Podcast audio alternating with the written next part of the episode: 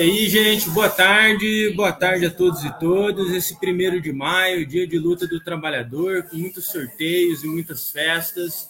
Mas aqui entre os entregadores de Goiânia, nós estamos fazendo outro rolê. É... Vamos chamar agora os nossos convidados, o Léo Vinícius. Opa! Boa, boa tarde, pessoal e o professor Rafael Grama. Oi, gente, tudo bem? Boa tarde. E os revolucionários dos app estão aqui do lado. Aqui. Eles vão falar daqui a pouco. A gente está no meio do churrasco aqui. É... Então, a gente queria agradecer à editora Veneta por permitir a gente aí distribuir esses 30 livros para os entregadores é... e dar um apoio aí na divulgação da nossa live. E agradecer aí a todo mundo, todo mundo que puder dar joinha, dar um compartilhamento, dar uma inscrição no canal. É... Pode, pode, é... pode, pode chegar. 956 Hungria. É... E vamos começar com uma fala do Léo Vinícius aqui explicando para o pessoal o que é esse livro, o Delivery Fight, né? Por que, que ele é um livro importante para a gente é, nesse momento que a gente está vivendo hoje. E depois vamos ter uma fala do pessoal do Revolucionários que vai vir aqui me substituir nessa posição de mediador. Depois da fala do Revolucionários, teremos uma fala do Rafael Groma falando sobre o trabalho dele do Fair Work e sobre enfim, o que ele pensa sobre o trabalho de plataforma na contemporaneidade. Desculpa aí o barulheiro, mas é, é porque é isso, o rolê é um pouco caótico na organização dos trabalhadores mesmo. Então, vamos começar aí com o Léo Vinícius. É, vou botar aqui você no destaque, Léo.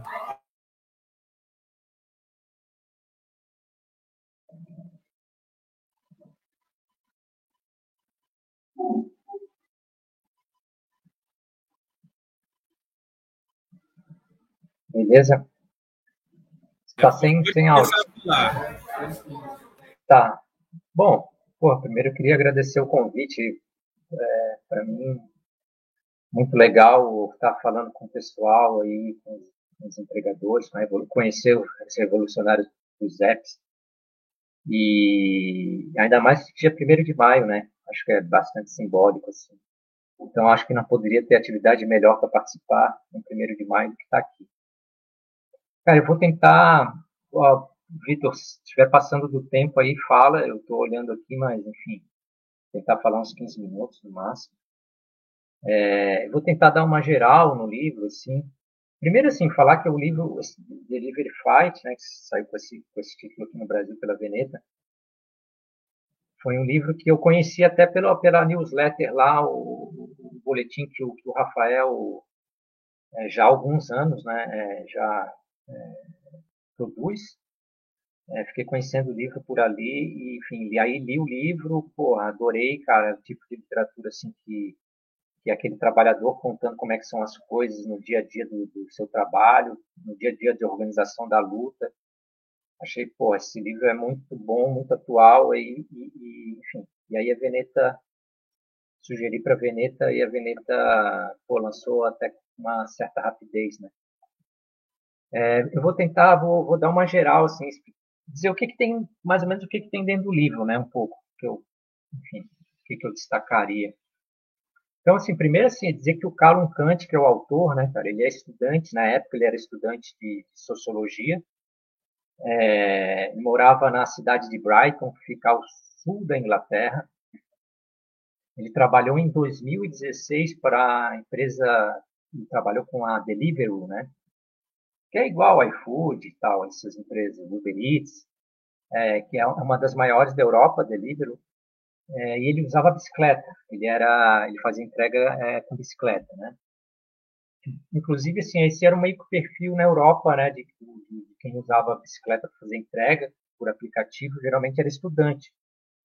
Mas de uns anos para cá tem mudado um pouco esse perfil, né? Tem caído o, o, o, o ganho e tem sido mais imigrantes também que têm feito entrega por bicicleta. Mas nessa época era, tinha muito estudante em 2016.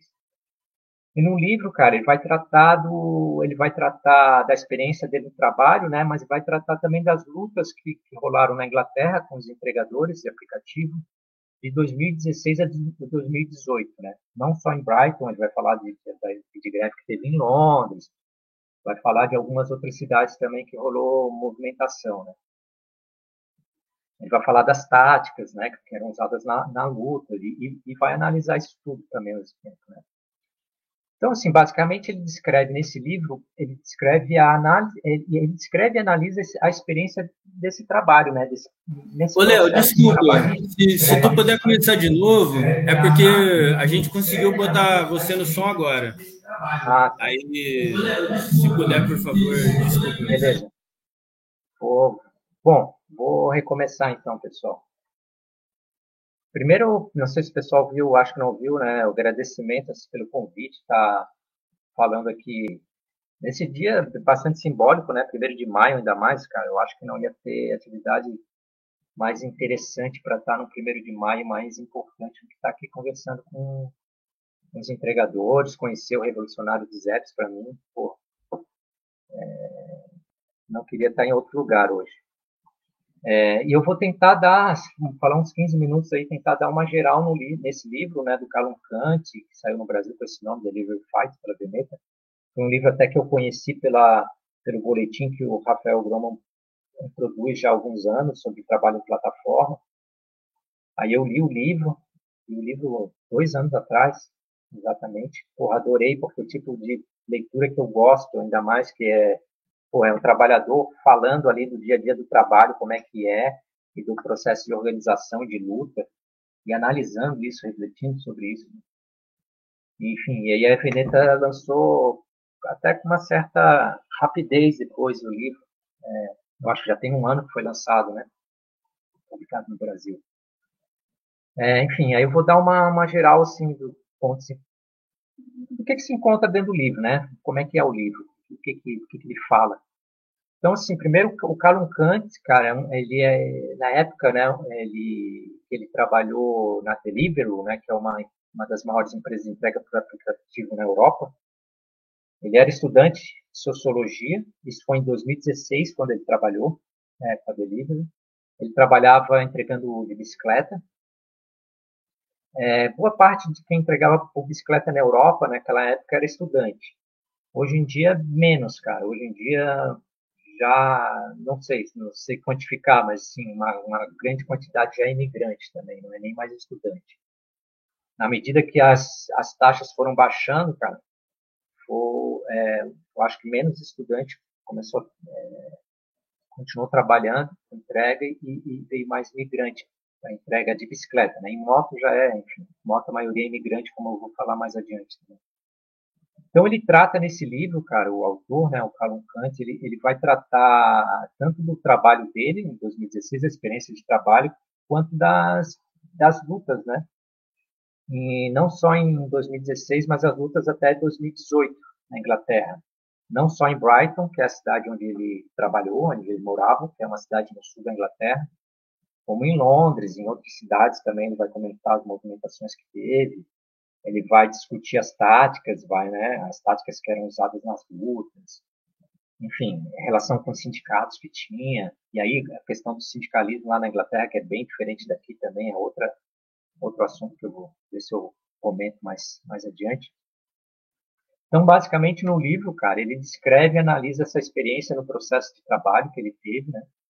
E é muito parecida, me parece que, pelo que eu, enfim, não trabalho como com entrega, mas pelo que a gente fica sabendo, assim, é bastante parecida com a experiência aqui no Brasil também. É, basicamente funciona do mesmo jeito as empresas lá é, que as daqui. Então ele vai ele vai descrever esse, esse processo de trabalho desde o momento de cadastro, né, passando pelo dia a dia das entregas, é, as formas de controle e gestão da empresa, as, as formas de que os entregadores têm que de, de, de, conversar entre eles, né, de contato, quais são os momentos que eles que eles que eles é, conseguem parar e discutir os problemas, né? Que eu acho que aqui no Brasil também é muito parecido, né, a dinâmica. É, e também ele vai vai descrever esses processos de organização e luta, né, que aconteceram, que ele se envolveu, inclusive, né? É, e aí, assim, a primeira questão aí que diferencia um pouco da realidade que já está rolando também aqui no Brasil, é que quando ele trabalhou na, na Deliveroo, quando ele trabalhou lá em Brighton, cara, lá não tinha agendamento, né? Esse agendamento que a iFood começou a colocar aqui no Brasil, né? É, tem na Europa também, então assim, um negócio que não foi invenção do iFood, já tinha na Europa. A Deliveroo, que é essa empresa que o Carlos Tante é, trabalhou, tinha agendamento, só que não era em todas as cidades. É, na cidade que ele trabalhava não tinha, que é Brighton. Então, assim, ele vai descrever o processo de trabalho como se fosse tipo nuvem. É, ele trabalhava como se fosse o nuvem daqui do iFood sem agendamento tal. Enfim. É, nisso vai ser muito parecido com o nuvem do iFood, assim, né, que na época que não tinha agendamento, né? Acho que vai dar para reconhecer bastante. É, e, e, assim, ele vai analisar esse processo de, de luta e tal, é, de organização dos trabalhadores, a partir de alguns conceitos que ele vai explicar no início do livro, né? Eu vou destacar um conceito que ele fala que é o de composição de classe, né? Que ele pega de uns, enfim, de uns italianos dos anos 70 que desenvolveram esses conceitos. É, não vou explicar aqui, no livro tem explicado, tem assim de uma forma até bastante didática em relação a outros livros essa composição de classe ela se divide em três, em três categorias, que é a composição técnica, social e política. Né? A social diz respeito a como que é a vida dos trabalhadores fora do trabalho, né? qual é a origem desses trabalhadores, né? qual a origem social, de onde que esses trabalhadores vêm. Né? E aí é, eu acho que é um ponto interessante que aparece no livro também, é que a maioria dos entregadores que trabalham com moto, cara, na Inglaterra, isso é, não só no livro, eu já conversei com um brasileiro que participa de sindicato lá, e ele também falou a mesma coisa, cara. Cara, praticamente todos os motoboys que trabalham com entrega por aplicativo na Inglaterra, basicamente todos são, são estrangeiros, são imigrantes. E, cara, a imensa maioria dos motoboys é, que trabalham com aplicativo na Inglaterra são brasileiros, cara. Os brasileiros que têm a manha de pilotar moto, lá, acho que moto não é um negócio tão comum, saca, no trânsito na Inglaterra. Então, brasileiro que já sabe, já, já chega lá conhecendo mais, já tem mais agilidade no trânsito.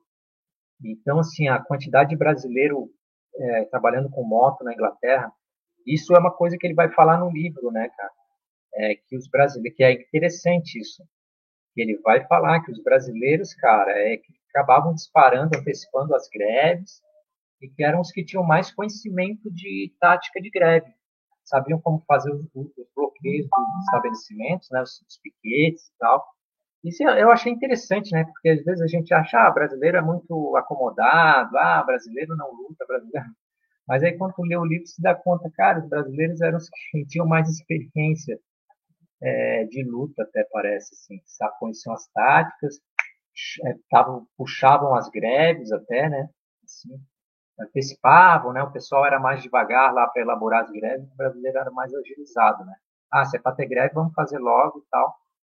Isso eu achei interessante, né? Agora sim, a questão é que a maioria dos imigrantes, os imigrantes em geral lá, eles trabalham com aplicativo, eles são ilegais. Então, assim, eles usam conta, eles usam conta de terceiros, né? Isso não está escrito no livro, mas isso é o que a gente fica sabendo, né? Por esses contatos que tem lá a gente acaba conversando. Então tem, tem essa questão, né? E aí, falando dos, no livro, falando ainda dos imigrantes, né, cara, que lá na, pô, na Inglaterra tem várias categorias de trabalhadores que é basicamente formada por imigrantes, né? Muitos latino-americanos. É, e aí tem uma altura no livro que ele vai falar assim, cara, que tem uma coisa que os imigrantes levam para a luta que é mais que é importante assim que, que tem alguns pesquisadores que fizeram um levantamento com, com, com trabalhadores imigrantes lá na Inglaterra que eles dizem, acabaram concluindo o seguinte que às vezes uma luta por melhores salários e tal, né, aumentar as taxas no caso dos empregadores, né, não é tão revolucionária quanto a luta que os imigrantes trazem, que é uma luta por, por ter voz, por ter dignidade, sabe? E, pô, para tu conseguir dignidade no trabalho, às vezes tem que fazer uma revolução mesmo, né, no, no, no local de trabalho, sabe? Tem que subverter a ordem no local de trabalho. Então, essa luta por dignidade é, que vinha com a luta dos imigrantes lá era bem interessante. Isso me fez lembrar, cara, quando eu estava dando uma olhada no livro de novo, que eu vi essa parte que fala do, da ligação, né, dos imigrantes, que os imigrantes têm com essa luta por dignidade. Pô, lembrei de uma live que eu vi esses, esses tempos agora, esse último mês, um jornalista brasileiro, o Jamil Chad, que trabalha há anos como correspondente internacional, já ele falou que visitou, já teve mais de 70 países, em, em, situações horríveis, assim, de guerra, cobrindo guerra, cobrindo, cobrindo processo de imigração, de, de, de, fuga da guerra, essas coisas assim. E no início ele achava assim, porra, vou conhecer um monte de cultura diferente, ver como o ser humano é diferente, né, cara? Tipo, porra, um monte de país diferente, como as pessoas são diferentes. E ele disse que no final desses anos todos, cara, trabalhando, conhecendo um monte de país, cara, ele chegou numa conclusão que é o oposto do que se imagina, do que ele mesmo percebia no início, né? Depois de ele conhecer tanta gente supostamente diferente, ele vê que, no fundo, cara, todo mundo é igual no mundo. É, tem, ele diz assim, tem uma coisa que é, que é, que é igual para todo mundo, não importa a cultura, que é a busca de dignidade. Cara. Isso aí é, é, comum a todos. Ele dá uns exemplos assim bem, até nessa live deu um exemplo assim bem, bem, bem forte assim, né? É, enfim, eu não, não vou falar aqui para não não me estender.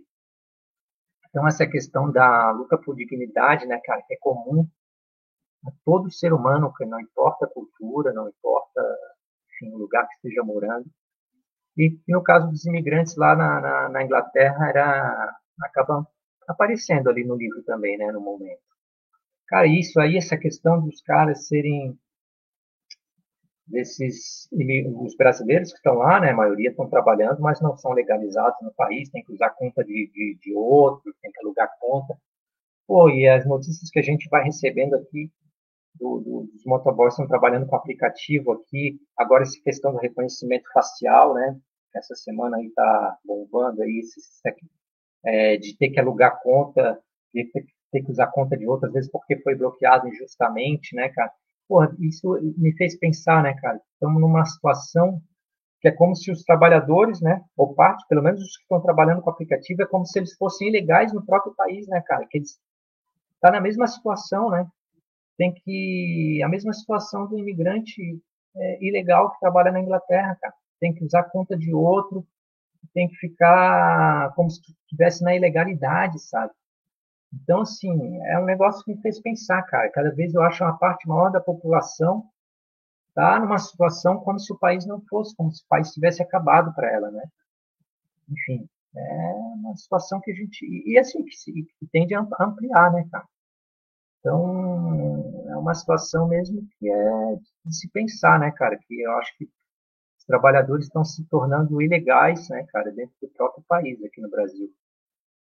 Enfim, aí voltando ao livro, cara, uma outra coisa que eu acho que eu acho interessante também, cara, que eu achei interessante, é que ele vai ele vai resgatar, cara, a história das lutas de outras categorias na Inglaterra, né? Ele vai pegar a luta dos estivadores dos operários da construção civil, né, para fazer uma comparação com a dos entregadores, né, que ele vê algumas coisas em comum, porque essas duas essas categorias, estivadores e operários da construção civil, eles não, também não tinham vínculo empregatício na Inglaterra, né, eles também é, tinham uma relação de trabalho considerada precária, relação, né, porque não tinham vínculo, é, mas ao contrário do que muita gente costuma achar, né, não ter o vínculo não tornava eles mais fracos para a luta. Pelo contrário, eles tinham muita força para lutar justamente porque eles, eles tinham essa liberdade maior, né?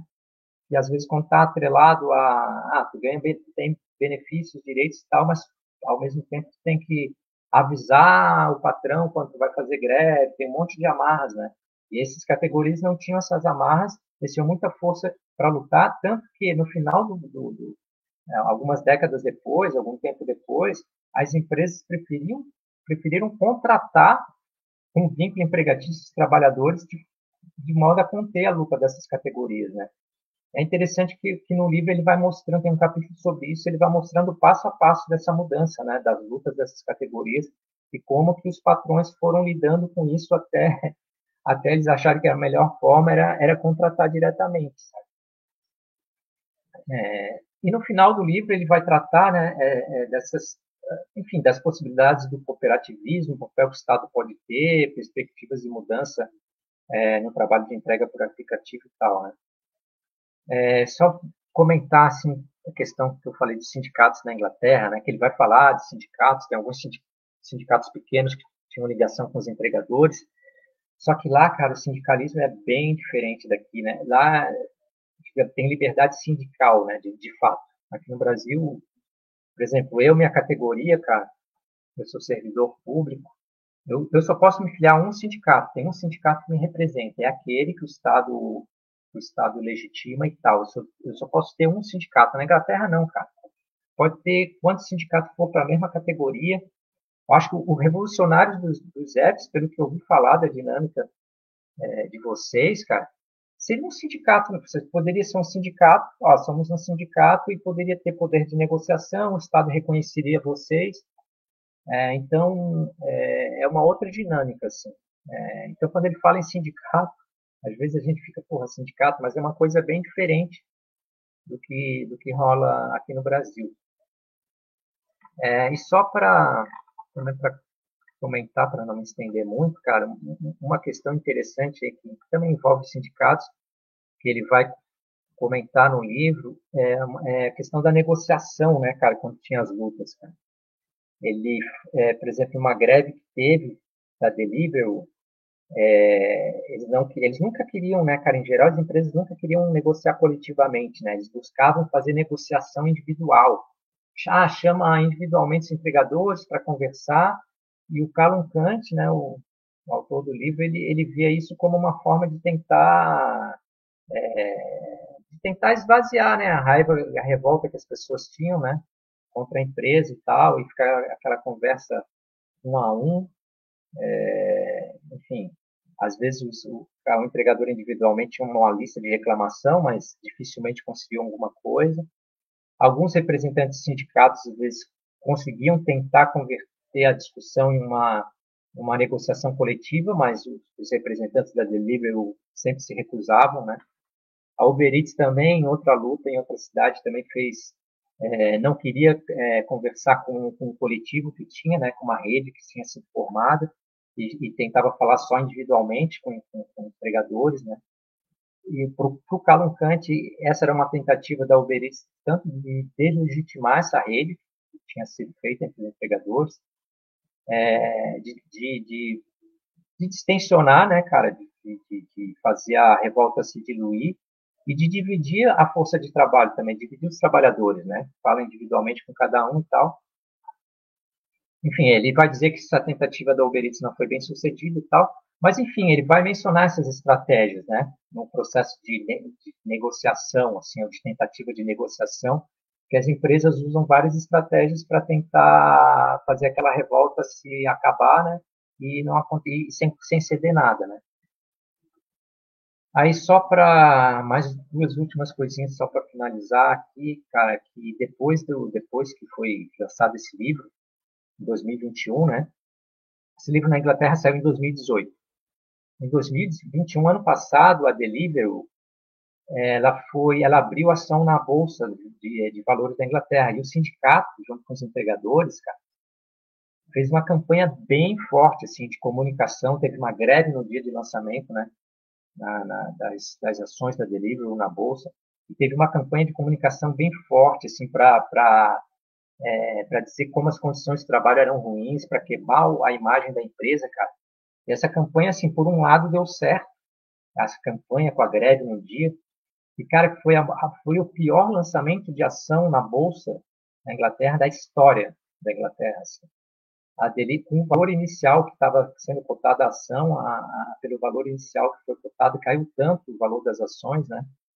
Que assim, eles tiveram, digamos, eles tiveram um prejuízo de 2 bilhões de libras, que dá quase 3 bilhões de dólares a muito em função da campanha que foi feita, né? Se isso se reverteu em melhoria de condições de trabalho, aí é outros 500, né? Então, enfim, mas é, uma campanha bem feita conseguiu dar um prejuízo bilionário para a empresa. E só para aí finalizando mesmo, algo que não aparece no livro, mas mais como informação, a empresa na Inglaterra, a empresa que é líder em volume de pedidos, né, de, de entrega por aplicativo, é, é, uma empresa chamada Just Eat. É, que ela é dona de um terço do iFood, né? Essa Just Eat, ano retrasado, por aí, ela se juntou com uma empresa holandesa chamada Takeaway. É, essa empresa Takeaway, ela contratava já os, os trabalhadores na Inglaterra, os empregadores, é, via como se fosse CLT, como se fosse empregado mesmo. E aí hoje, depois dessa fusão, a Just Eat está com essa política de, de, contratar diretamente os empregadores e dar as motos, dar a bicicleta, dar os instrumentos de trabalho. Né? É, ela está conseguindo fazer isso, talvez porque seja líder do mercado, enfim. Mas é interessante, né? Que eles, e eles têm um discurso todo de responsabilidade moral dos trabalhadores, tem dar boas condições de trabalho, eles batem de frente com as outras empresas em, em cima disso, inclusive. Dizendo que as outras empresas não dão condição de trabalho boa e tal. Só que eles são donos do iFood também, que tá essa, essa sacanagem toda, né? Mas enfim, era, era isso aí para não tomar muito tempo. Depois a gente pode conversar mais. Valeu.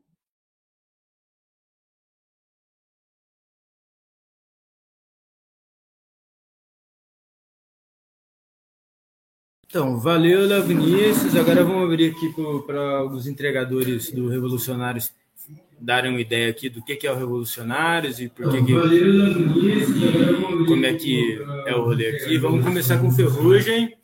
Aí vai falar a Bia e o Júnior e depois a gente vai para o Rafael. Aí eu vou me retirar aqui.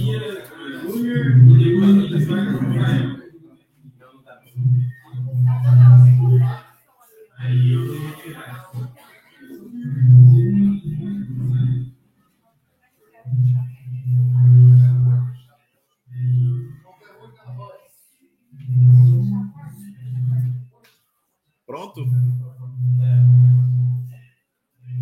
Boa tarde aí a todos que estão assistindo a live aí. Boa tarde, Léo. Boa tarde, Rafael. É, eu fui um dos idealizadores do grupo do Revolucionário. Onde é... Tá dando para escutar bacana? Tá. Eu fui um dos idealizadores do grupo do Revolucionário aqui em Goiânia, Goiás porque através dessas irregularidades que o aplicativo vem fazendo com a categoria de entregadores, foi aonde que a gente teve a ideia de criar o grupo para correr atrás dos nossos direitos, sem os meios políticos, a gente sabe que são meios corruptos e só interessa só quem tem dinheiro. Então a gente, como uma classe menos favorecida, surgiu a ideia aí de brigar pelos direitos da categoria dos entregadores de delivery não só aqui de Goiânia, Goiás, mas o intuito é sempre estar tá correndo atrás da melhoria para a categoria. É, o grupo surgiu já quase um ano, vai fazer um ano agora, meio de julho. A gente começou com a ideia do Fora Agendamento, a ferramenta que o iFood implantou dentro do aplicativo para ter o controle dos entregadores e eles é daquela que cobra direitos e não quer pagar deveres. E o grupo revolucionário veio com essa ideia de estar tá sempre batendo de frente com o aplicativo para trazer melhora. A gente se organizou no meio da categoria com alguns entregadores que têm uma visão diferente de outros e de buscar sempre a melhoria, porque a gente sabe que as condições de trabalho da gente aqui em Goiânia, em todo o Brasil, são bastante precárias. E a gente está aí. Desde quando que surgiu o Revolucionário, a gente mobiliza a galera, chama a galera para a rua, faz reuniões e está sempre movimentando. É, acho que a apresentação do grupo é isso aí mesmo. A gente, com essa luta aí, está mostrando para a categoria que pode ser diferente, porque do jeito que está, não pode ficar. A gente sempre tem que procurar melhoras, mesmo que seja poucas melhoras, mas a gente está conseguindo. Vou passar a voz aqui para a Bia, ela vai dar um pouco o panorama aí da, da galera aí do Grupo Revolucionários.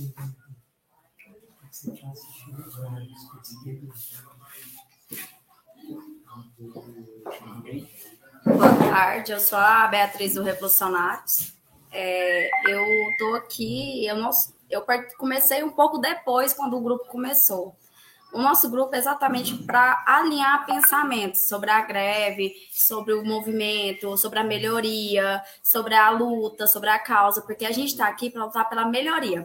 Não só daqui de Goiânia, não só pela gente daqui. A gente está lutando aqui pela, pelo geral, pelo nacional. A gente está aqui para lutar pela melhoria de todos é o nacional, o tempo, porque se melhorar aqui em Goiânia, vai melhorar em todos os estados. Então, a gente aqui de Goiânia quer isso, melhorias. Então, assim, o nosso, a, o nosso papel e o meu papel aqui é a organização, chamar a galera, chamar a galera para alinhar, dar o pensamento, a gente puxar uma ideia com a galera, saber o que, que a galera está precisando, o que, que, que, que o nosso estado está precisando, qual que é a nossa necessidade, qual que está sendo a nossa dificuldade aqui em Goiânia. Então, assim, aí o que, que acontece? Se melhorar aqui em Goiânia, vai melhorar também para geral. Então, assim, a gente quer, sabe, a gente quer lutar, porque é precária a nossa, a nossa situação aqui, porque a gente está lutando através dos nossos direitos. Se a gente não lutar, quem vai lutar pela gente? E a gente não está pedindo, a gente aqui no Revolução, mas a gente não tem nada político, a gente não tem sindicato, a gente não tem nada, a gente está indo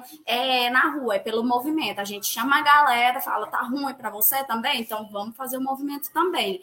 E a gente vai movimentando, a gente vai alinhando pensamentos, juntando pessoas e, e as pessoas vão juntando os pensamentos de um com o outro e a gente vai organiza e faz um movimento que seja de um, dois, três dias e por aí vai, porque tem cidades aí que já foi até cinco dias de movimento. Então a gente serve aqui, a gente está como revolucionários para fazer a diferença, fazer a mudança, trazer o trazer a mudança com para melhoria para a gente. Porque a gente não está aqui, né, às vezes não é só um aplicativo, são vários aplicativos aqui que a gente tem dificuldade hoje em dia. Então, o meu papel, e como de muitos aqui também, é alinhar, não só aqui, mas se a gente alinhar aqui em Goiânia, a gente vai alinhar em outros estados, então vai ser um nacional. E a gente conseguiu articular muita coisa nacional. Teve uma greve aí de um tempo que teve o primeiro de abril, teve muita gente que articulou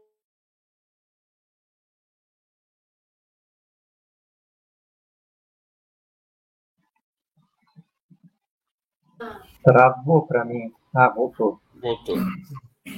Então a gente serve para isso aqui. A gente aqui no Revolucionário a gente teve a ideia de, é, de mudar a ideia das pessoas, mostrar para as pessoas que a gente também tem o a gente tem a, o poder, a gente tem a nossa o poder na nossa mão, a gente também tem a nossa força, a gente poder lutar pela nossa categoria, que a gente somos entregadores, a gente não está tipo um trabalho que é de carteira assinada nem nada, mas a gente tem o nosso direito aqui. A gente também tem que ser respeitado como entregador. Então, como acontece também aí no dia a dia, que são dificuldades, igual falaram aí que tem o facial, falaram que tem os bloqueios indevidos, fala também, é, não é o que fala, é o que realmente acontece também com a gente aqui. Então, a gente serve aqui, a gente, o Revolucionário, a gente decidiu ter um grupo para a gente poder conseguir alinhar pensamentos, para a gente juntar várias pessoas, como o nosso grupo tem 30 entregantes, para a gente fazer o quê? Juntar a ideia de todas as pessoas, para a gente poder alinhar um pensamento, para a gente conseguir articular, para a gente correr atrás do nosso direito, a gente lutar pela gente pela nossa categoria. Eu acho que também tem o Carlos, que o Carlos também vai falar muito bem também sobre o porquê que houve o Revolucionários aqui com a gente. Eu vou passar a voz para ele, tá?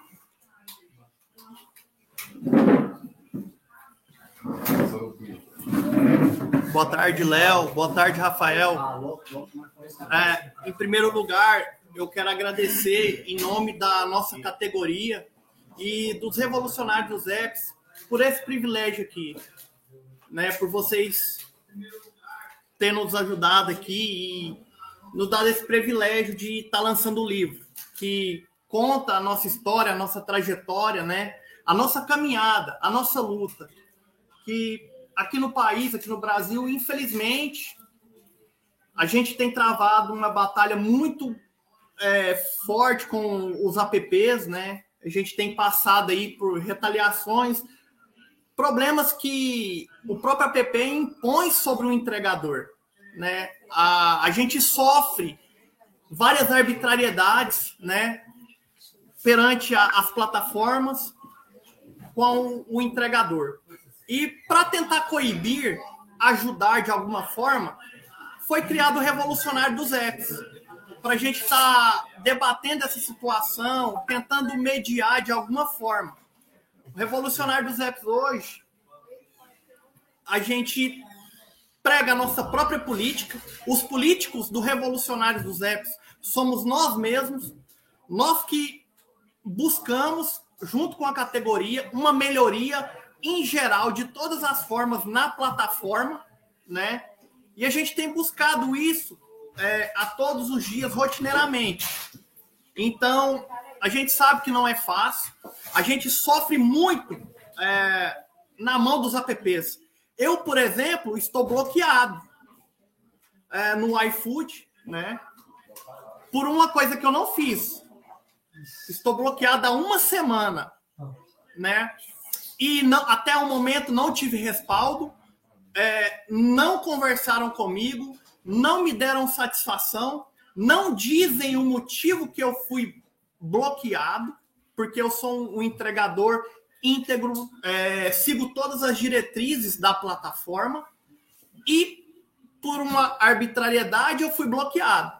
Uma, creio eu com uma retaliação, vamos dizer assim, que acontece muito nas plataformas aqui no, no, no Brasil, né? E somando a isso, diversos outros problemas que a gente tem, né? Mas o revolucionário dos apps está aqui, a gente está buscando a gente está intermediando uma dinâmica melhor com a plataforma. E a gente tenta chegar nesse consenso com eles, mas nem sempre é possível. A gente busca, de alguma forma, tentar levar para eles o que o motoca, o entregador humano, passa na caminhada aqui fora, porque lá dentro eles não têm a visão do que a gente sofre aqui na rua. A gente sofre assédio moral, assédio sexual, coação de cliente o tempo todo. E a gente tem que ficar calado, ser humilhado para poder preservar a conta e não ser bloqueado, que é o meu caso. A gente não admite isso mais. A gente é tratado igual um, um lixo. Entendeu? Então, é, referente a essas coisas todas, a gente criou a nossa comissão, os revolucionários dos apps. E aqui com a gente, quem faz a, a política é a gente. Os políticos da comissão é a gente. Nós somos independentes, não dependemos de ninguém, não dependemos de política, jamais. E a gente tenta buscar uma melhoria transparente e, e ter a adesão é, de todos os entregadores é, perante a, o que a gente vem vivendo e sair e buscar melhoria para nossa categoria, mano. É o que a gente faz aqui, é o que a gente prega com humildade, né? Porque cada um aqui é pai de família, é trabalhador e a gente tem, graças a Deus, aqui em Goiânia hoje, adesão da nossa categoria.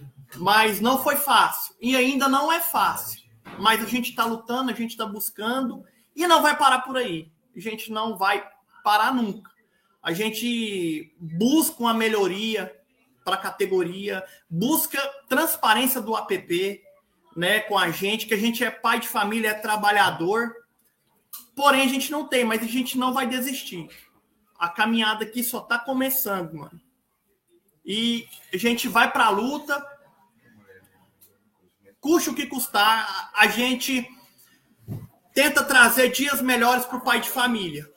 Né, os nossos manos, os nossos brothers que colam na banca com, nós, com a gente, com a categoria, com a comissão, trampa com a gente. E essa é a caminhada hoje uh, do Revolucionário dos Apps. Tamo junto aí. É nós. Obrigado aí, Léo. Obrigado, Rafael por esse privilégio revolucionário dos apps. A categoria de Goiânia, Aparecida de Goiânia, agradece por isso aqui, mano. Muito obrigado. Tamo junto.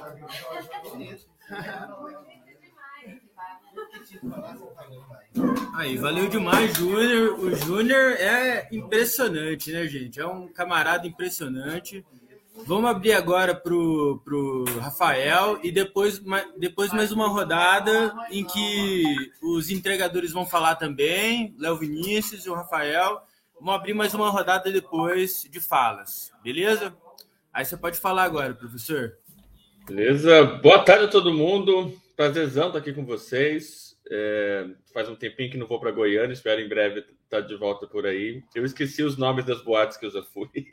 Eu tentei lembrar e, e, e depois tento compartilhar com vocês. É um prazerzão estar com vocês, com o Léo, com, com o Victor, ouvir essas falas maravilhosas agora de vocês. É, falar umas três, quatro coisinhas. Primeiro, sobre o autor desse livro, The Delivery Fight, o Callum Kent. É, assim que a gente começou, vocês começaram a, a disseminar o, o, card nas redes sociais, no Instagram, ele falou para mim assim: Rafael, eu acho que o, o, Brasil é o país fora da Inglaterra que melhor está recebendo o livro por causa da luta dos entregadores. Eu preciso ir para o Brasil de qualquer jeito. É, e ele, uma informação, dia 14 de maio, um sábado, às 10 da manhã, a gente conseguiu uma fala com ele ao vivo, com tradução simultânea de inglês para português. Depois eu passo para o Victor o link e, e caso interesse aí para vocês.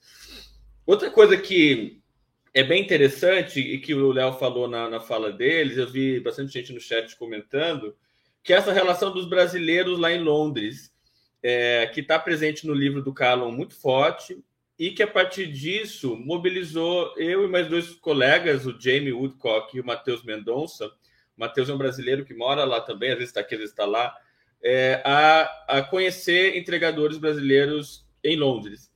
E a gente tá, é, começou uma pesquisa sobre isso e a gente descobriu, ao menos na nossa amostra inicial, que tem muitos entregadores brasileiros, muitos entregadores de Goiânia em Londres, é, em, em, que primeiro vão vão os homens e depois as, as esposas, namoradas ou vão as mulheres da, da, da família, como algo que envolve essa composição social da, do, de entregadores brasileiros lá em, em Londres. Eu acho que é, enfim, algo que a gente precisa. É, até a gente começou e está super à disposição para isso, para conectar vocês também com os brasileiros lá de Londres, considerando inclusive que tem gente de, de Goiânia, a gente tem é, conhecidos lá no IWGB, que é um, um sindicato que o, o Carlos também comenta no, no, livro, e que tem latino-americanos que, que, que, fazem parte, brasileiros que fazem parte da, da direção desse sindicato, que representa é, entregadores na, no Reino Unido, na, na, Inglaterra. Então, vai ser um prazer. Se vocês quiserem é, conectar, a gente pode, de alguma maneira, facilitar isso.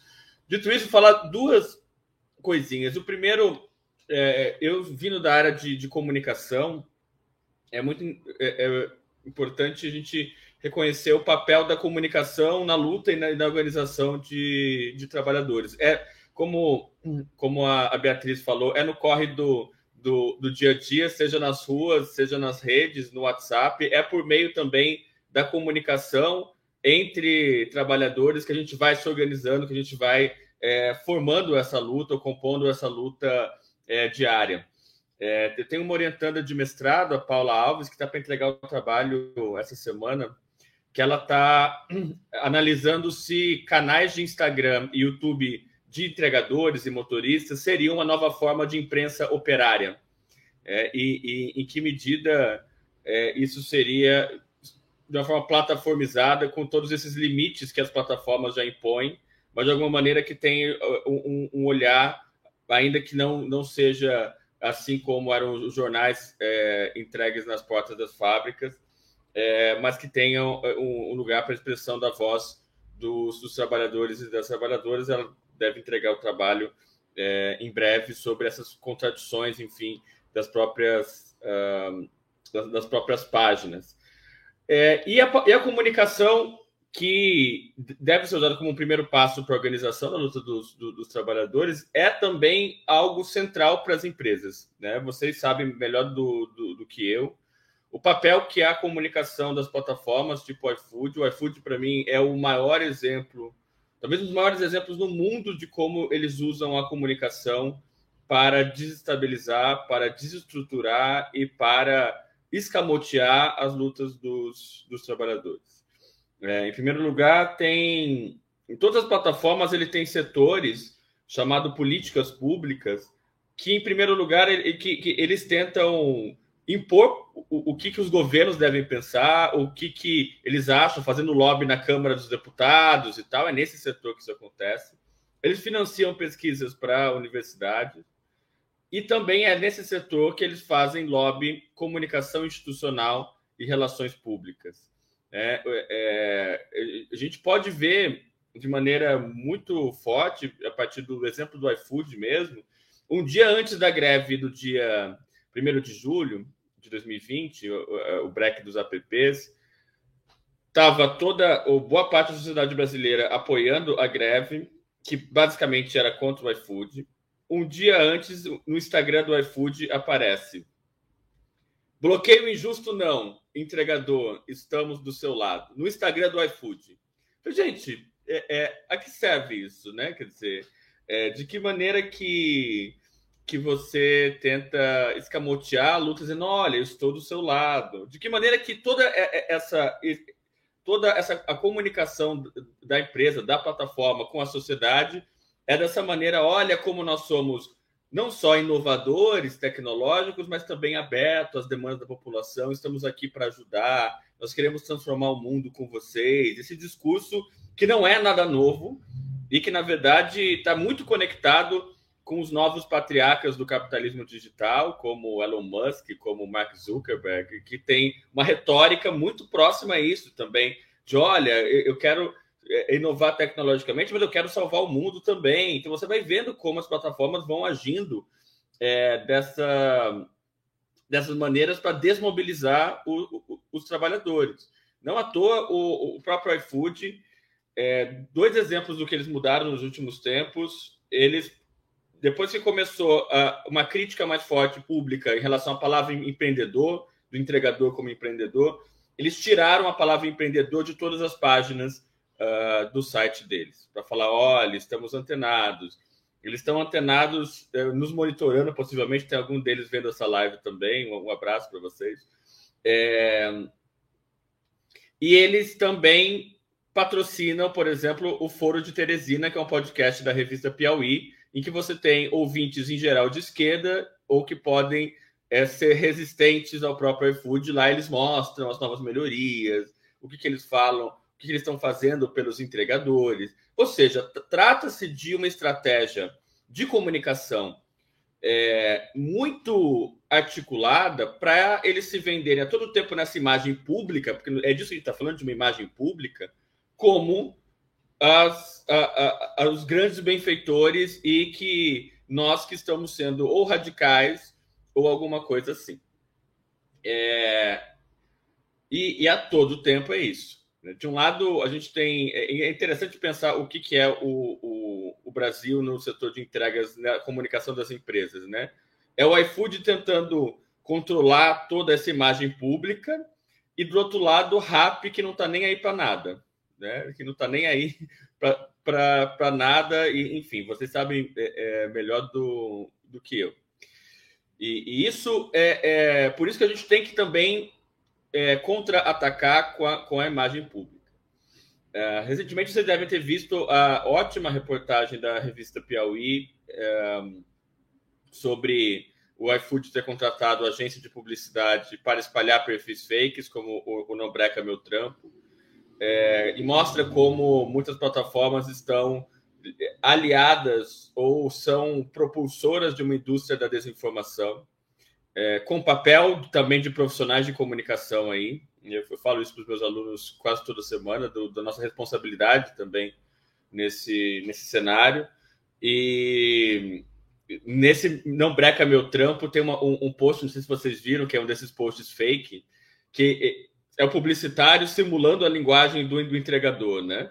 E aí, um, uma das postagens é o trânsito tá giga Gente, quem é que fala o trânsito tá giga? Só um paulistano faria Lima publicitário para poder falar o trânsito tá giga. Quer dizer, enfim, é, é, de todas as questões éticas envolvidas na criação desses perfis fakes para desmobilizar atos antissindicais, ainda é, simula uma linguagem é, a partir dos pontos de vista Faria Lima dos próprios publicitários que produziram essas, essas peças.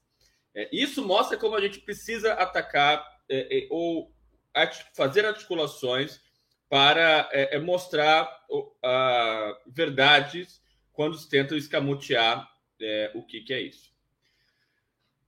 dito isso, eu, eu faço parte de um projeto chamado Fair Work. Eu tenho até um adesivinho aqui do, do, do projeto. É um projeto de, de pesquisação que está presente hoje em 28 países do mundo e a gente avalia as condições de trabalho é, em plataformas em todos esses países, de maneira a ouvir trabalhadores, pedir evidências das empresas e analisar documentos, por exemplo, a própria matéria da pública entra como documento que a gente analisa, e, e a gente avaliar as condições de trabalho das plataformas a partir de questões de remuneração, de condições de trabalho, de contratos, de gestão e de representação. Por exemplo, essa queixa dos bloqueios injustos é um dos pontos básicos que a gente avalia essas plataformas é, têm essa prática, e aí a gente pontua é, de 0 a 10 as plataformas em cada um dos países a partir desses critérios.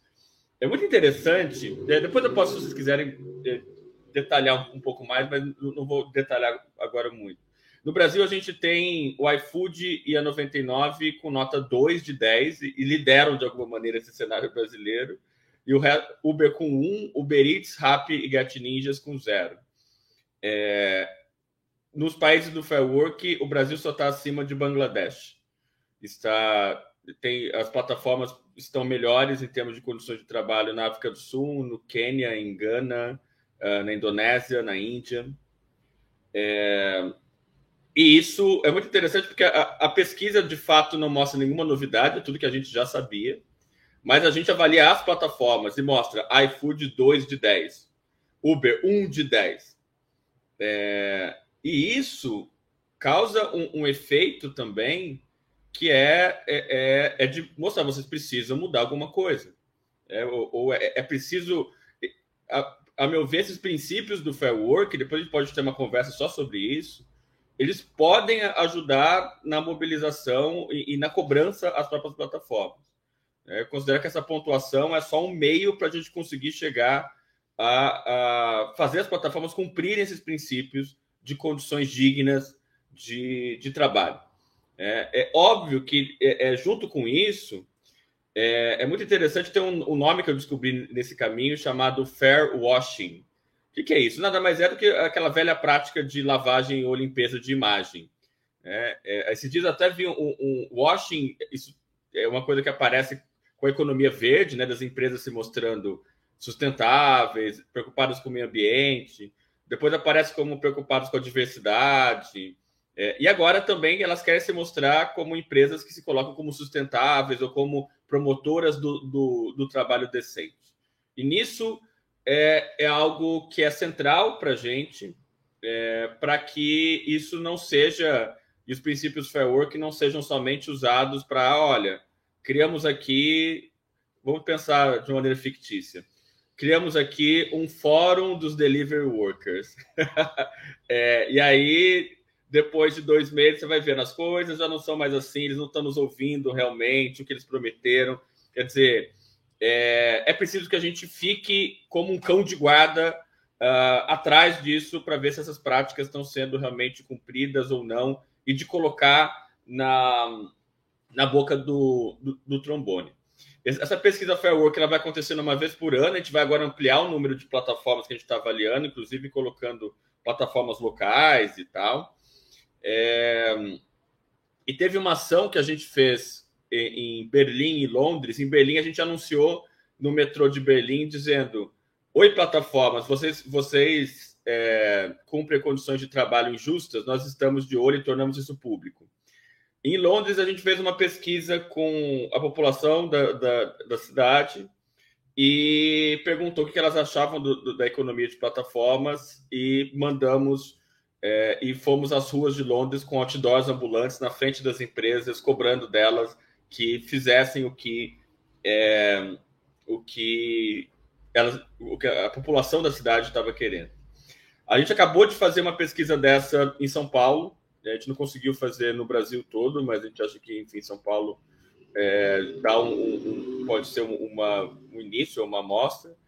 Eu vou compartilhar a tela que saiu hoje na Folha, depois eu posso colocar o link para vocês, que mostra a percepção das, dos paulistanos ou dos, dos moradores de São Paulo em relação à, à economia de plataformas. Esse aqui é o, é o, é o primeiro. Assim, sete em cada dez paulistanos deixariam de usar aplicativos de empresas que não garantem condições dignas de trabalho. É, isso aqui pode ser usado como um, um dos, dos mecanismos de, de pressão. Né? Você tem 70% ou 7 em cada 10 pessoas que deixariam de usar aplicativos de empresas que não garantem condições dignas de trabalho. 93% dos paulistanos acreditam, aliás, só dizer, essa é uma pesquisa que o Firework encomendou para o Instituto Locomotiva, é, em São Paulo, uma pesquisa representativa estatisticamente dos moradores de São Paulo. 93% dizem que as empresas deveriam oferecer condições mais justas para os trabalhadores, com condições de remuneração e de trabalho que sejam mais justas para os trabalhadores. Quase totalidade dos paulistanos pressionando por isso. E essa foi a, a pontuação que a gente teve no nosso relatório. Vai vendo que, atualmente, as empresas não cumprem aquilo que a população da cidade é, gostaria que, que cumprisse. Está muito longe disso. Os aplicativos de entrega e transporte no Brasil não conseguiram evidenciar padrões básicos de trabalho decente. 64% dos paulistanos concordam que os trabalhadores não recebem uma remuneração justa e 84% consideram injusto punir os trabalhadores sem mencionar os motivos adequados, no caso de bloqueios injustos, como gente, o que a gente tinha falado antes. Então, a maioria apoia é, que uma mudança em relação a essas práticas das plataformas. 87% avaliam que os aplicativos deveriam ser regulamentados pelo governo para fornecer proteções básicas para entregadores e motoristas. É bem uma porcentagem bem alta. 64%, mais da metade da população, considera as greves é, dos trabalhadores por aplicativos justas. E 84% acham que as plataformas digitais é, devem ser forçadas a negociar com os trabalhadores, ou seja, isso como algo é, que possa ser central uh, na luta. É, aqui, quem quiser saber mais sobre o projeto Fair Work tem no, no, no site, a gente pode depois é, compartilhar com, com vocês a, a própria pesquisa. E, e para mim, esse, essa pesquisa que saiu hoje é ela, os números podem ser também usados para uma campanha pública é, de cobrança em relação às, às, às, plataformas. Não acho que é uma saída fácil, nem uma saída única. É, é, tem inúmeras questões, desde a regulação, da organização dos trabalhadores e tal, mas é nesse combo de coisas e de, nessas articulações entre os diferentes setores e áreas que estão preocupados é, e, e com o, o, o, protagonismo de vocês, a gente, a gente consiga transformar essas situações. É, dia de luta para a gente, dia de 1 de maio, dia do trabalhador e, da trabalhadora, com muita luta e uma cervejinha no, no copo, a gente comemora esse domingo aí. Valeu.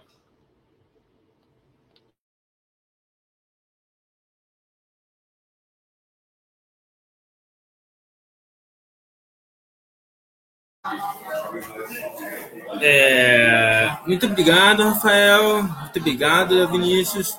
Agora vamos inverter a ordem e vamos, vamos começar pelos revolucionários. Depois o Rafael pode fazer um comentário adicional e termina pelo Léo Vinícius e algumas perguntas, se alguém tiver alguma pergunta para fazer. Então, é, cadê o Pedrinho? Pedrinho termina pelos Vinícius e algumas perguntas.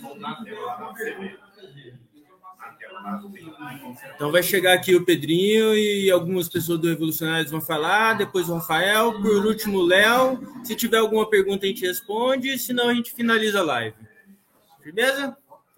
É, pode vir aqui, aqui o Pedrinho e algumas pessoas do Revolucionários vão falar, depois o Rafael, por último o Léo. Se tiver alguma pergunta a gente responde.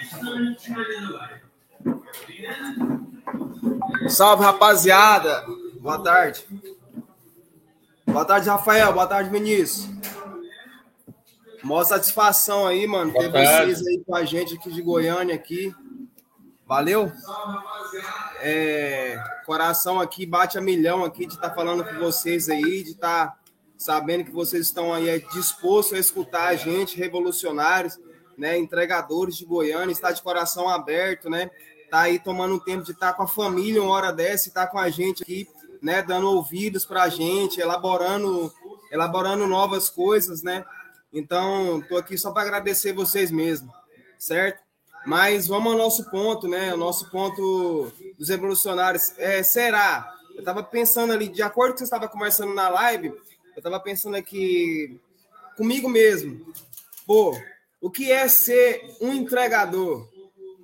Será que a gente a gente pensa assim, pô, os caras ralam aí entregando comida, levando passageiro, entregando outras coisas. Será que ser entregador é só pegar uma moto, pegar um capacete, levar um passageiro ali, pegar um lanche, levar um passageiro. Será que ser entregador é só isso?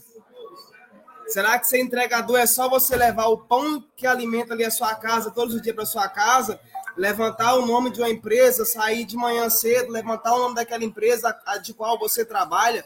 Será que ser entregador é só isso? Será que ser revolucionário é só isso? Será que a gente passa só isso no nosso dia a dia?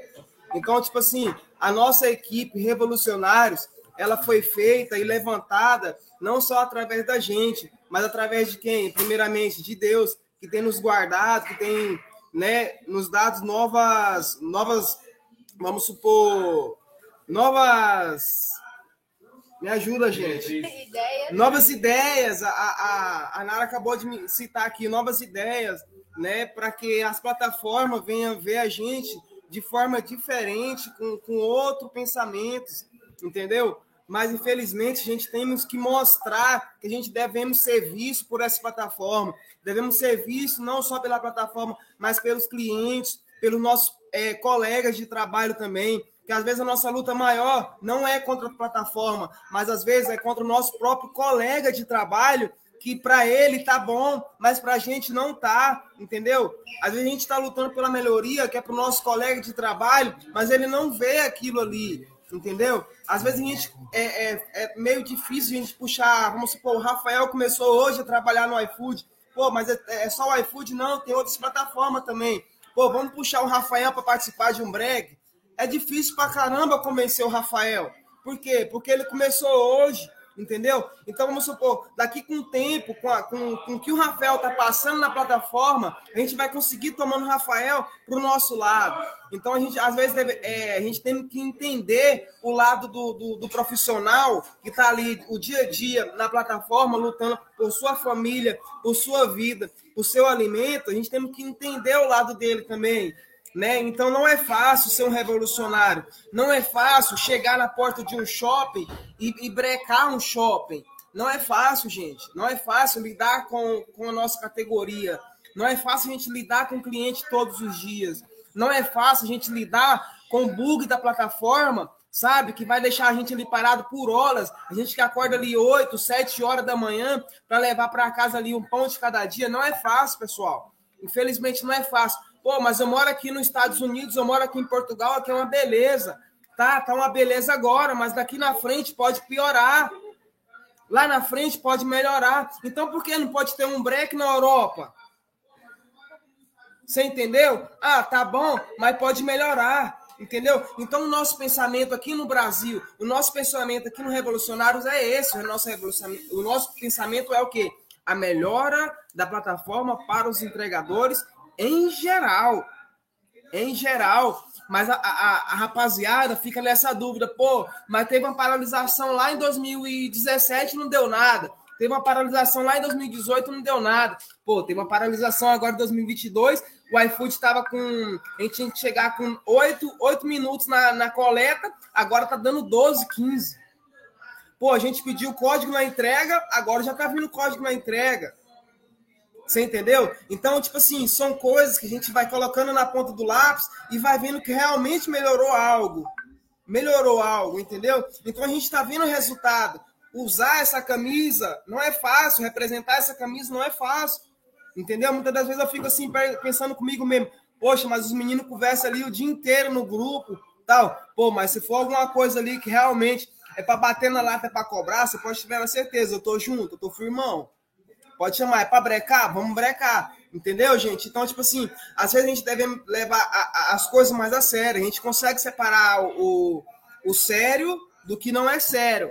Hora, é hora da brincadeira, hora da brincadeira. Hora da. Entendeu? Então, o grupo revolucionário ele foi feito para isso para tirar essa. Essa, vamos supor, essa divisão de entregadores que a gente tem hoje no nosso meio. Entendeu? Hoje todo mundo, todos nós sabemos que temos o quê? O nuvem e o OL. Então hoje a galera aqui em Goiânia leva muito o quê?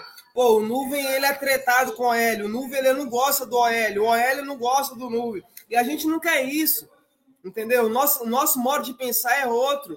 O nosso modo de pensar é que, para, é que melhore para o OL e que melhore para o nuvem. E para que melhore para a plataforma também para que a plataforma não venha ter problema com o entregador, não venha ter problema com o cliente, entendeu? E não venha ter problema com o restaurante. Então a gente quer o quê? A gente quer trabalhar de uma forma mais digna. A gente só quer ter dignidade no nosso trabalho.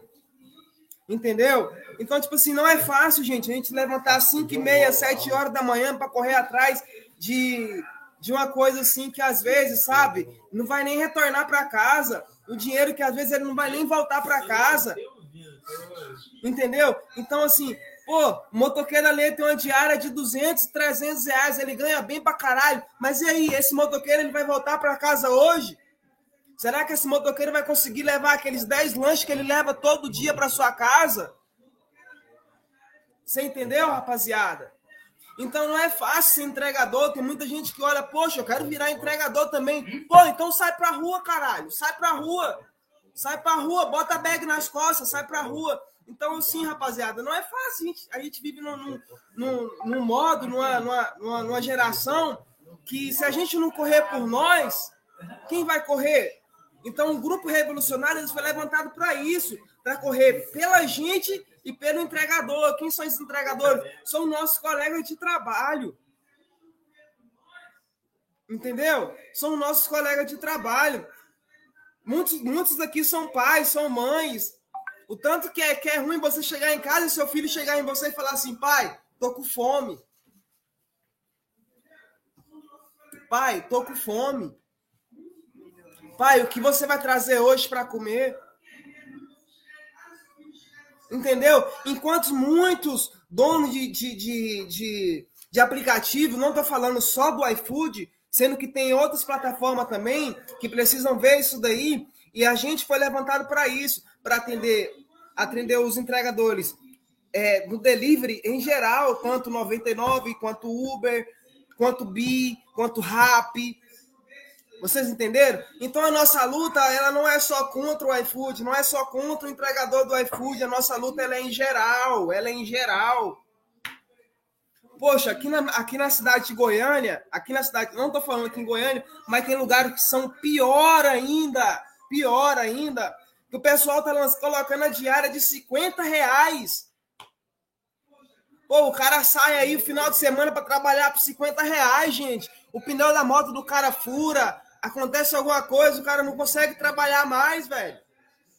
Aí o cara tem que parar ali de trabalhar porque ele não tem dinheiro na carteira e ele ainda escuta, ele é esculachado, porque, pô, meus 50 reais que eu, que eu prometi pro cara que eu ia ali ralar vai ficar lá agora, porque minha moto estragou, eu fiz só duas entregas. E aí? 50 conto você trabalhar o dia inteiro. Então, tipo assim, o que, o, o que tá faltando da categoria é se, vale, se valorizar ela mesma. Ela mesma. Hoje, para mim sair da minha casa, para me largar qualquer plataforma que eu trabalho, é de 150, 200 ou 200 reais para cima. E olha lá.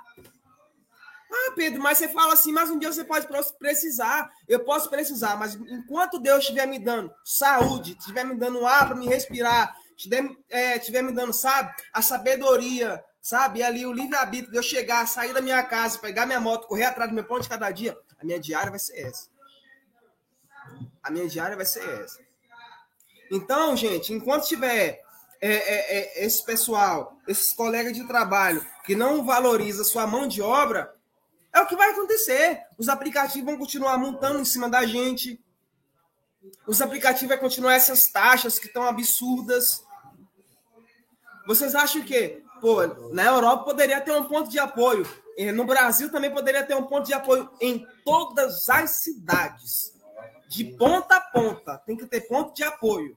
O entregador tem que chegar no lugar, ele tem que ter uma água gelada para tomar, ele tem que ter um suco para ele tomar, ele tem que ter um pão com mussarela para ele comer. Pô, o cara tá o dia inteiro na rua, porra. O cara tá o dia inteiro na rua, o dia inteiro na rua, é o dia inteiro. Você entendeu? Hoje em dia o cara vai pegar, vai desligar o seu aplicativo, o aplicativo fica bugado. Pô, eu tenho 20 minutos de descanso, né? O aplicativo me dá 20 minutos. Mas será que ele te dá mesmo esses 20 minutos? Será que ele te dá realmente. Eu já tentei levar. Eu sou nu. Eu já tentei trabalhar como OL. Eu tentei trabalhar como OL. Tipo assim, pô, vou trabalhar como OL porque 20 minutos que o iFood dá para os OL, assim vai ser como nuvem, né? 20 minutos. Eu tentei trabalhar assim. E realmente, e realmente em, em algum, da, algum das partes dá certo. Entendeu? Mas não é como a gente imagina. Não é como a gente imagina, porque o iFood, ele é uma empresa que ele gosta de quê? De, de congelar os entregadores, entendeu? Então a gente temos que parar para pensar, pô, gente, não tá bom para mim? Não tá bom para mim? Vamos ver onde está o erro. Pô, é, 150 tá lutando contra a melhoria, 50 tá lutando, sabe, contra o, o, o que já tá ali na base. 150 está lutando contra, é, pela melhoria e 50 não está de acordo com a melhoria. Pô, de que lado que eu vou? Eu vou do 150 ou do que não está? Entendeu, tropa? Então, tipo assim, é, a equipe do Revolucionário, a gente veio para para tentar revolucionar aquilo que não que não tá que não tá batendo com o que a gente está precisando. A gente temos o break hoje em Goiânia, né? São os do break mais mais, vamos supor, mais falados que o pessoal vem tirar as dúvidas para a gente, como é que a gente fez, como é que a gente faz. Então, é uma das coisas bastante complicadas de, de se debater a questão do break, né? Que a gente somos julgados por isso também. Muitos acham que a gente está batendo no pessoal aqui, e sendo que a gente está lutando só apenas por melhorias. É isso que a gente quer. É lutar pela melhoria da nossa categoria. Valeu, tropa! É nóis. falar, valeu. Obrigadão aí, vou passar a voz aqui, senão se deixar eu falar aqui, eu vou até, vou até amanhã, irmão. Valeu, tamo junto aí. Boa, camarada. O filme aí, ó. Por favor, depois você me dá. Salve, salve, rapaziada aí, ó. Salve, salve, rapaziada de São Paulo, Rio de Janeiro aí galera que conhece a gente aqui. Mandando um abraço a galera da Uber, representa aqui em Goiás a Uber, representa a 99 Food, a Uber Moto, a Uber Fest de Goiás. A gente está aqui lutando junto, tentando unir todo mundo. O Ferrugem e a rapaziada aqui do iFood sabe disso. É, aqui em Goiás há uma separação desse movimento o, a galera da Uber não apoia a galera do iFood, mas a gente está juntando e, e, se unindo, porque a coisa mais linda é a gente se unir. A gente mostrou a nossa força agora, e vocês viram o que aconteceu, né? O presidente reconheceu a nossa luta dos movimentos social e ele deu essa essa promoção aí, né? entre aspas, para a gente por causa das lutas nossas. A galera pensa que não, não vai dar em nada, não vai dar em nada, mas deu, né? E hoje deu. E a gente está tentando unir. Eu represento a Uber 99 e a Log. A rapaziada da Log de Goiânia me conhece também. E da 99 e, a, e mais mais a Uber, Mariana Perdone aí, mandou um abraço. Ela mandou um abraço para nós aí. Muita conta foi bloqueada essa semana. Ela, inclusive, entrou em contato com nós para poder falar que não foi ela. Não foi ela que bloqueou as contas. Aqui de Goiânia é, tá, tá, tá tendo um problema no aplicativo da Uber, porque eles não fazem entrega mais, eles fazem o direct. Mas a gente vai, vai tentar resolver isso pessoalmente com a Uber essa semana lá. E eu queria mandar um abraço para todo mundo aí mesmo de São Paulo, a, a galera aqui do Rio de Janeiro, que nos apoia mesmo aqui. Que vocês, igual eu falei para o Otávio, falei para o Vitor e falei para a Nara, vocês deixaram uma sementinha aqui. E essa semente, hoje aqui em Goiânia, está enorme. Eu, Ferrugem, já tá deu do começo, né? A gente está vendo essa semente. Essa semente que plantou a Bia, a Camila, a Nara, que muita gente não está aqui hoje, está faltando muita gente que está trabalhando, né?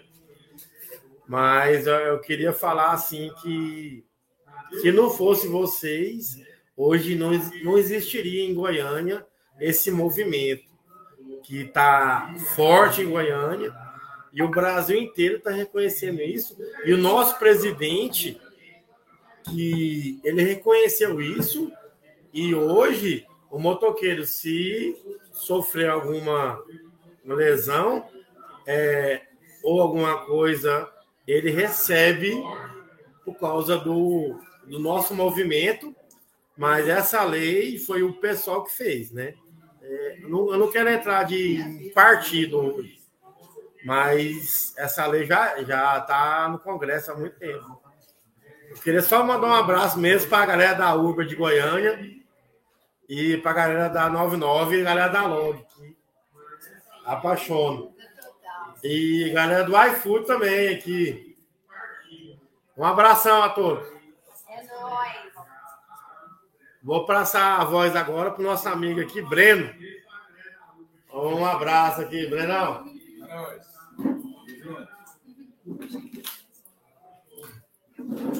Não, não, não, mano. Boa tarde, galera. Breno na voz. Estou aqui hoje para dizer que entre a mulher e o homem, na plataforma é a mesma coisa, entendeu? Às vezes as pessoas pensam assim: ah, para a mulher é mais fácil, para o homem não, não é. Para a mulher é tão difícil quanto para o homem. Não existe isso que para a mulher é mais fácil por devido a ela ser mulher. A mesma correria da mulher é a nossa. Não tem essa de que ah, para ela vai ser mais fácil porque ela é mulher. Não é, não tem isso. São todos iguais. Os, os direitos é iguais, os, a mesma correria são iguais. E muitas são mães de famílias que deixam seu filho em casa para poder buscar o pão. Então não tem essa, porque ah, eu sou homem, eu tenho meu filho, eu vou correr pela minha família. Então a mulher também corre do mesmo jeito, são direitos iguais. Entendeu? Hoje no mundo, no Brasil, vamos dizer assim, em São Paulo, em todas as regiões, tem, existe isso que ah, o homem, para o homem tudo é mais fácil, mas eles não veem que para a mulher também é difícil. Então, para a mulher é difícil do mesmo jeito como se fosse para o homem. Vou falar em relacionamento ao Passeio das Águas, que eu organizei tudo lá com a galera do Revolucionários, eu, Ferrugem a Bia, os outros meninos. No Passeio das Águas, o iFood bloqueou 20 contas sem ter dado nenhuma satisfação por que do bloqueio das contas. Todos eles são pai de famílias, todos trabalham direito, certo? E a gente fez um vídeo para o iFood, mandou, a gente analisou, a gente viu e o iFood não fez o quê? Não fez nada. Quando a gente fez o break, que organizamos tudo, aí o iFood respondeu então, o que acontece? O iFood é uma plataforma que gosta muito de pagar para ver, certo? E ele gosta muito de pagar para ver. Ele não analisa, não tem estrutura. É igual esses fake. Vamos falar aqui desses fake. Porque, como é uma plataforma, eu já fui em TI na São Paulo, eu já fui no iFood na área da TI. Eu sou formado em TI, sou gestor, tenho duas faculdades na área de informática. Como uma área de TI daquele tamanho permite criar um restaurante fake? Essa é a minha pergunta e a de muitos que queiram saber dessa pergunta também, que o iFood nunca deu resposta. Certo? O prédio do iFood é enorme na área da TI. Eu falo porque eu mexo com essa área, sou formado nessa área. Como é que eles permitem um cara criar um CNPJ e fazer um restaurante que não existe, no meio de um ABR? Que isso sem contar que atrasa um motoqueiro, que ele chega lá, ele tem que acionar o suporte, fica 40 minutos para explicar que o restaurante não existe, que é um restaurante fake. Nesses 40 minutos, a gente ganha por corrida. O cara faz quatro, cinco corridas. E a gente está na rua todo dia. Não é fácil ser um entregador. A gente lida com a chuva, com o sol, com os buracos, né? Sem contar, por exemplo, o entregador tem uma roda. Ele passa num buraco, é 180 reais para arrumar a roda, ele faz 200 por dia. E aí? Como quem paga? Você paga para por um PVA para ter uma roda ruim, para ter um asfalto ruim. E aí como é que faz? Então o que a gente está querendo aqui é o seguinte: a gente vai brigar por melhorias, a gente vai cobrar e a gente quer ter resposta. A gente não para por aqui. Os revolucionários foi criado com esse intuito para a gente poder distinguir, criar ideias e criar organizações. A gente tem a, gente não tem apoio, a gente somos nós, a gente discute ideias, discute tudo e a gente vê o que é melhor não só para a gente, mas para toda a categoria. Então, hoje eu fui convidado, graças a Deus, eu agradeço primeiramente a Deus por fazer parte de um projeto desse, de um grupo desse, e dizer que a gente está aqui na luta, a gente está na batalha, a gente não vai parar, certo? No passeio das águas, o que o iFood fez foi uma sacanagem, porque na plataforma eles dizem que no fórum que eles são sinceros, que eles sobre a questão do fórum, que eles estudam tudo e eles não foram conviventes com a gente. Eu te pergunto, como é que você deixa um pai de família que trabalha honesto, trabalha certo, ficar sem levar o pão de cada dia, sendo que ele tem só aquela única renda? Como é que faz? A categoria tem que se unir, gente. Não tem isso de, ah, eu preciso pagar a conta. Todo mundo tem que pagar a conta. Todo mundo deve. Certo? Então a gente está aqui. Eu queria agradecer o Ferrugem e a Bia especialmente por me convidar e fazer parte de um projeto e dizer que nós estamos aí. Que aconteceu no Passeio das Águas, se precisar, vai acontecer em outros lugares. A gente não para por aqui, não. Se precisar fechar a Goiânia, a gente fecha. Vou passar a palavra agora para o meu amigo Batata. Deixa eu só falar rapidinho de você, Batata. Então, só para vocês terem uma noção de contexto, no Passeio das Águas foi bloqueado cerca de 15 motoqueiros, 28 motoqueiros, 28 motoqueiros, e o pessoal fez um break e o Revolucionários passou a lista dos, dos motoqueiros bloqueados para iFood e depois do break eles desbloquearam os motoqueiros que foram bloqueados. Então, o movimento conseguiu, na hora, o que a gente queria, né? Então, vamos passar aqui para o Batata, depois para o Léo Vinícius, depois para o Rafael e fechamos a live.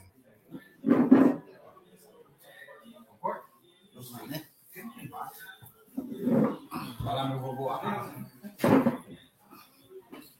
Salve aí, galera de Goiânia, do Brasil é o seguinte, é, cada um teve uma ideia diferente aqui, uma coisa pensada de falar alguma coisa. A minha ideia é falar sobre os pontos de apoio. Porque o iFood paga milhões para as empresas, grandes restaurantes, ter um ponto de apoio, aonde que deveria, entre aspas, deveria existir um lugar para você usar um banheiro, uma água, carregar o celular, mas isso aí só ficou na história, porque assim, é, você chega em restaurante, você pede uma água, eles não deixam, não te dá água. Chega um lugar, deixa eu carregar, não tem lugar. Então, assim, é, a plataforma paga 5%, 6% no valor geral do, do restaurante, que seja, para os motoqueiros ter aquele ponto de apoio. E o que acontece? Não tem. Tem lugar que você não tem. Você, se você quiser ir no banheiro, você tem de ir no de uma árvore, no, no, no canto do mundo. Porque o iFood paga para eles para manter o ponto de apoio para os motoqueiros e não tem água, não tem nada. Então, assim, a gente acha muito, um descaso também do iFood, porque o iFood poderia fiscalizar isso aí ou cortar esse benefício, porque assim, parece pouco, mas tem restaurante aí que vende 500 mil, um milhão por mês, tira aí 5% disso, quanto que dá? É muito dinheiro. Se ele pegasse esse dinheiro e investisse nos seus motoqueiros, na sua tropa, é, o pessoal estaria melhor, teria mais benefício de que dar dinheiro para os empresários e os empresários não retornam para a gente, não retorna nada. Então, assim, eu vejo isso como um descaso também das plataformas, não vou dizer só iFood, Uber, é, não, esse é o descaso de todas as plataformas, porque assim, eles ganham rios de dinheiro e, e acha que é só o cliente é que tem regalia para isso, para aquilo outro, mas não é. é. Eles têm que cuidar também é, de quem leva o dinheiro, que no caso é os motoqueiros que estão tá na rua. Isso aí tá assim, às vezes aperta muito para nós na rua, que está na rua. você não tem um lugar para ir no banheiro, não tem uma água para beber. Se você quiser uma água, você tem que parar no lugar e comprar uma água para tomar, sendo que aquele lugar ali é ponto de apoio, que deveria dar essa, esse auxílio para a gente, mas não dá nada. Então, assim, é, é essa, esse aí é uma das minhas indignações a respeito disso. Então, é só isso mesmo que eu queria falar e galera, ó, muito, muito obrigado e tenha uma ótima noite. E vou passar a voz aqui agora.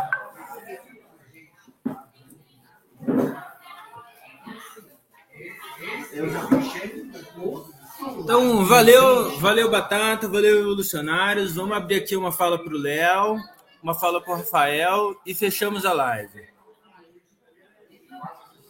Bom, beleza. Bom, eu, eu, eu acho que eu até estourei um pouco meu tempo, né, quando eu falei a primeira vez.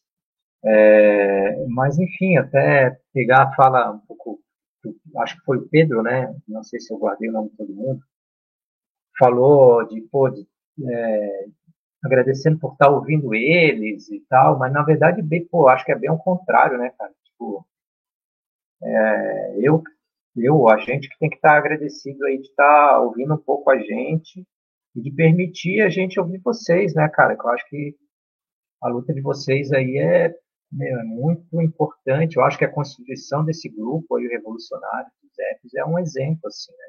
Como que ele foi constituído, toda a caminhada de vocês aí, pô, é um exemplo, vocês são um exemplo. É, para além dos entregadores, cara, não estou falando nem dos entregadores, mas dos trabalhadores em geral, assim com toda a dificuldade que vocês têm, eu acho que vocês expuseram aí várias questões, né, vários pontos.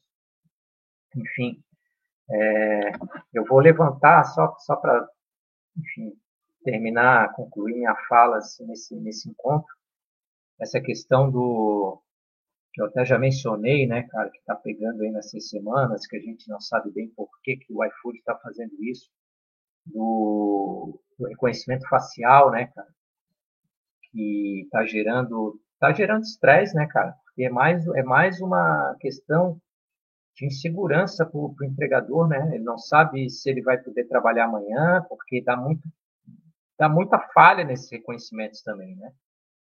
É, enfim, tem vários problemas aí que é, é, mais é mais um problema que agrega esse o estresse e ansiedade que os empregadores passam, né, cara? Então, assim, essas empresas, pô, elas são parecem totalmente soberanas, né? Elas são um Estado, né? Elas fazem o que querem, cara, o que querem e sem consideração nenhuma, né? É, eu vejo assim pelo esse ponto de vista também porque eu trabalho com saúde e segurança no trabalho, sabe? Eu faço, eu pesquiso isso. E, tipo, pô, para quem é dessa área de saúde do trabalhador, é muito evidente, cara, que essas formas de bloquear, esse, essa forma que é posto o reconhecimento facial, porra, é um fator de risco é, para a saúde do trabalhador, sabe? Gera uma insegurança muito grande em relação a, a, ao trabalho dele, né? Se ele vai conseguir trabalhar aquele dia, se ele vai manter aquele trabalho, se ele vai ser bloqueado. Isso, assim, é uma coisa muito absurda que eles fazem, né? É, tipo, eles colocam as regras sem a menor consideração com o trabalhador, sem a menor consideração com o trabalhador, cara. Então, isso, assim, eu, é, é uma questão que, que, que, que, me aflige por um ponto, cara, porque a gente sabe, cara, estão fazendo isso com uma categoria de trabalhador, daqui a pouco vai ser com outra. Às vezes eu comento com um amigo meu, colega de trabalho, né, cara, que, pô, é, ah, pô, então, então, tal categoria está perdendo direito. Eu comento às vezes, ó, é só questão de tempo de chegar na gente, né? Então, assim, a luta de vocês, no fundo, é a luta de, cara, de todo trabalhador que tem um pouco de consciência, sabe? Porque é, as coisas estão são interligadas, né, cara? O que eles fazem com uma categoria, logo eles têm que expandir para outra, para outra, para outra. Então, enfim, é isso. Estamos aí para que, que, puder apoiar a luta de vocês. Estou é, à disposição aí, cara, o que eu puder. E parabéns aí para vocês. Até nesse dia do trabalhador aí, força e é isso aí, pessoal. Se tiver alguma pergunta depois no chat que eu não estou olhando, enfim, se tiver alguma pergunta para mim, estou à disposição, mas queria agradecer aí essa oportunidade desse encontro e força para todo mundo. Valeu.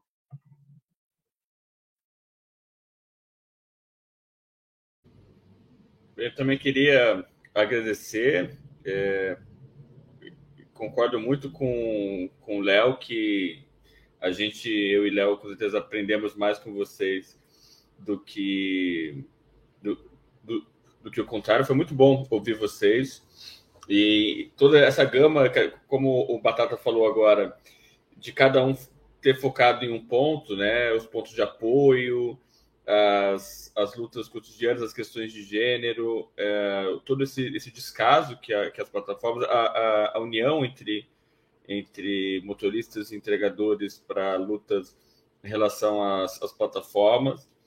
É, a gente sabe que é, os trabalhadores por aplicativos e, e, esse tema do trabalho por aplicativos vai ser um tema central da, das eleições desse ano no, no Brasil talvez mais central do que outras eleições gerais em outros países. É, a gente fez algo nas últimas eleições no Reino Unido, na Inglaterra, em relação a como que os principais candidatos falam ou se comprometem com o princípio de trabalho decente. A gente vai fazer isso também nas eleições desse ano. É, a gente acha que tem aí uma, uma uma oportunidade para pautar o, o, o, debate público sobre essa questão. É, e aí também fico muito à disposição para, no, no, no, que puder, ajudar vocês e parabenizar vocês é, é, pelas lutas. O, os entregadores de Goiânia têm sido uma referência nacional em lutas e organizações de entregadores no, no Brasil. E desejar uma ótima semana para vocês. E qualquer coisa, o Victor tem meu contato. O Victor pode passar e a gente troca uma, uma, uma ideia. Beleza? Um abraço, gente. Até mais. Obrigado.